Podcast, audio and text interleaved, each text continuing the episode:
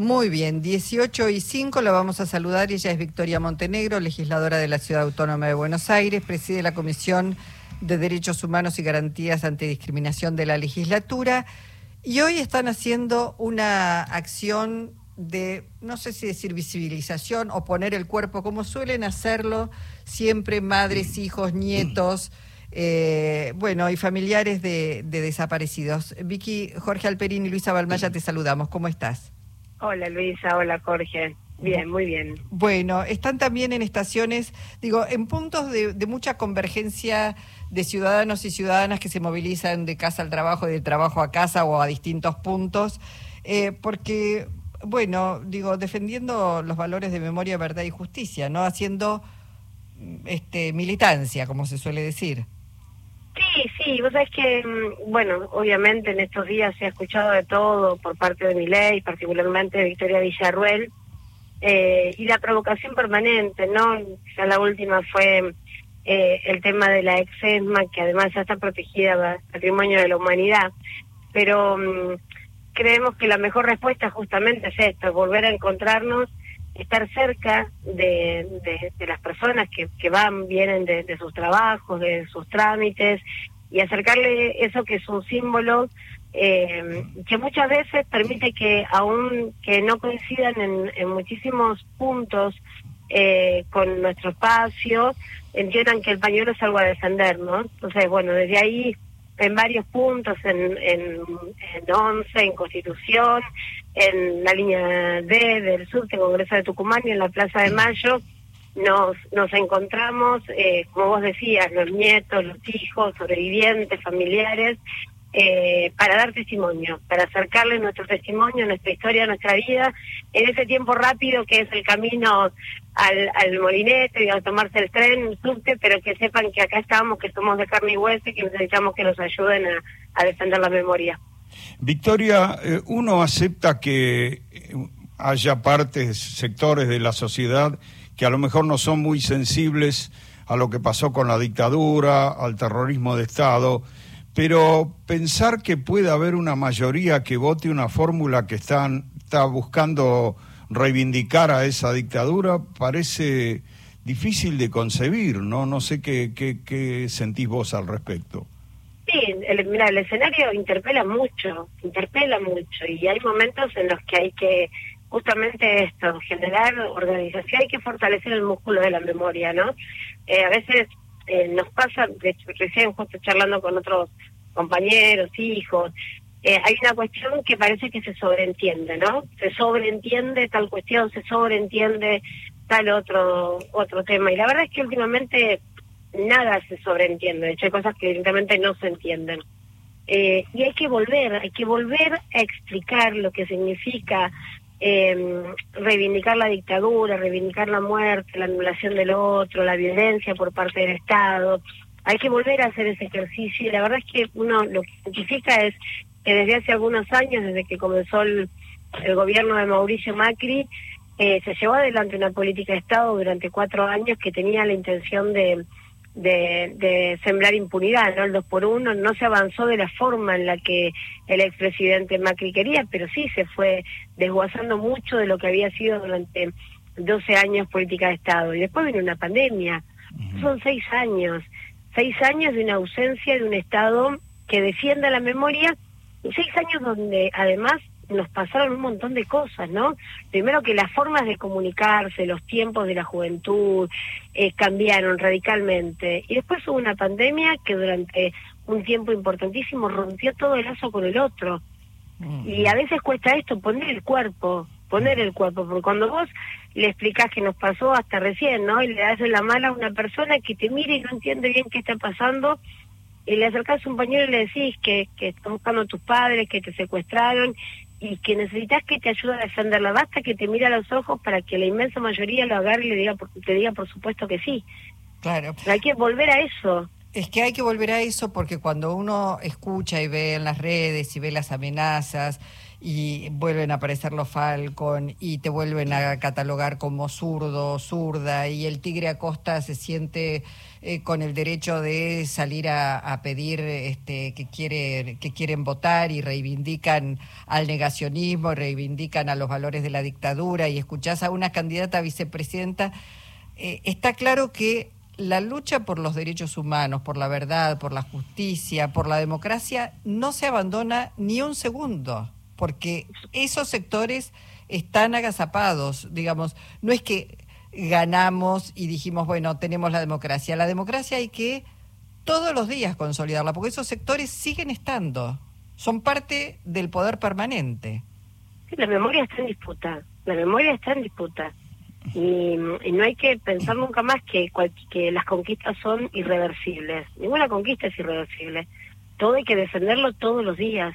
Mm. Todo hay que defenderlo todos los días. Nosotros tenemos la suerte de haber heredado un, eh, una, una base de, de trabajo sólido, eh, que es el trabajo de las madres y las abuelas y de los organismos, eh, que nos permite dar la pelea desde un lugar distinto. Pero eso no significa que no hay que dar la pelea que en este momento cuando a vos te provocan con, con ya ni siquiera discursos, con propuestas de odio, cuando vos tenés una candidata a vicepresidenta que abiertamente dice que lo que se viene es la tiranía, la tiranía, ¿qué más tengo que decirte? Mm. cuando hay una persona que se para, que reconoce haber visitado a, a genocidas, a torturadores, y que te exige, que exige que entreguemos las pruebas de lo que esos tiranos escondieron, que son los restos de nuestros seres queridos. ¿Cómo te entrego la prueba del cuerpo de mi madre si seguramente la tiraron viva al río de la Plata? ¿Cómo hago si está sepultada bajo el río? Entonces, eh, a ese nivel de perversión que intenta quebrarte, que intenta em, anularte, que intenta que sientas vergüenza de tu origen, que intenta que, escondas eh, las, las banderas que defendes y que además odies, porque obviamente cuando uno escucha tantas barbaridades, hay algo, hay un instinto que, que a uno le surge, ¿no? De, de, bronca, de dolor. Y ahora viene el desafío de este tiempo. Bueno, ¿en qué vamos a transformar ese dolor? ¿Qué vamos a hacer con ese dolor? Cuando cantamos que somos herederos de las madres y abuelas, ¿qué significa ser heredero de las madres y abuelas? ¿Cuánto le vamos a poner el cuerpo y la inteligencia para no caer en esto. Están amenazando al dirigente de la juventud radical, están mandándole fotos de su casa. ¿Y, qué, y cuando sean gobierno, ¿qué van a hacer? Porque ahora lo hacen de forma, entre comillas, militante, sus militantes de la EXIDE. Y cuando sean gobierno, ¿qué van a hacer? ¿Qué van a hacer con las cámaras que le damos al Estado justamente para que nos cuide? Entonces hay que explicar y hay que explicarlo de forma amorosa y hay que desarmar, no digo aquellas personas que abiertamente abrazan y siempre lo hicieron la dictadura, que son las mismas personas que odian a la política social, son los mismos que aplaudieron cuando bombardearon la plaza, esos estuvieron y estarán lamentablemente siempre. Nosotros tenemos que enfocarnos en acercarnos a aquellas personas que humanamente están muy lejos de eso y que están confundidas. Y la mejor forma es aprendiendo el ejemplo de las abuelas. Ahora, Victoria, uno sabe que las heroínas, las madres y abuelas, las heroínas de la lucha por los derechos humanos están muy mayores y uno se pregunta si, si cuesta, por un tema hasta biológico, cuesta establecer los puentes con, las, con los sectores más jóvenes que, eh, por lo menos en alguna proporción, están acompañando a mi ley, ¿no? no las abuelas están sí no no las abuelas primero que las abuelas están grandes las madres y las abuelas quedan poquitas y están grandes y y lo que nosotros tenemos que lograr es eh, primero eh, entender que las formas cambiaron que los tiempos de atención de los jóvenes cambiaron. Nosotros no puede ser que eduquemos a los chicos de la misma forma que nos educaron a nosotros. No puede ser porque todo cambió el mundo cambió la atención, el tiempo, el dinamismo, las formas, yo te voy a dar charla, hace un ratito, em, me escapé un rato a la tarde y hice una escuela. Bueno, te imaginas el ejercicio que hay que hacer, porque cuando alguien, bueno, desaparecimos, lo que inmediatamente le surge por reflejo es armar una cadena de WhatsApp, buscar, viralizar, es, entre comillas natural para ellos. Y explicarles no no había teléfono no había teléfono en línea. Vos escribías una carta y la carta viajaba y tardaba meses. Y te miras como si eso hubiera pasado hace 150 mil años que al lado de nuestra estaban los dinosaurios más o menos.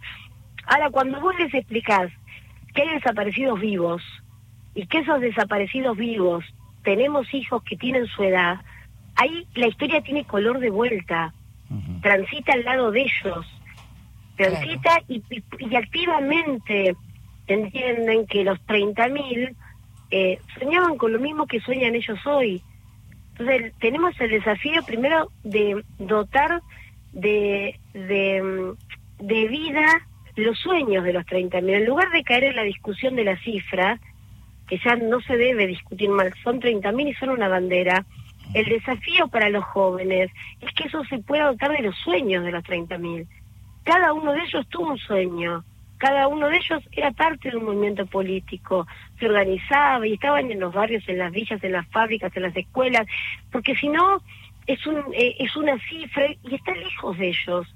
Hay, hay, eh, los 30.000 están encargados de humanidad, están encargados de vida, entonces ahí es donde podemos pensar en construir el puente con las nuevas generaciones. Y nos va nos va a llevar yo creo que hay que enfocarse y el domingo no pueden ganar negacionistas en la Argentina, la historia de la Argentina no, la Argentina debe tener anticuerpos para que esto no suceda.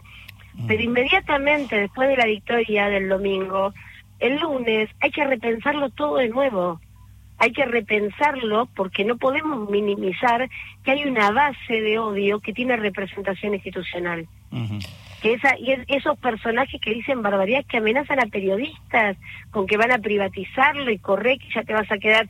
Digo, bueno, eso tiene representación institucional y eso hay que desactivarlo. Mm.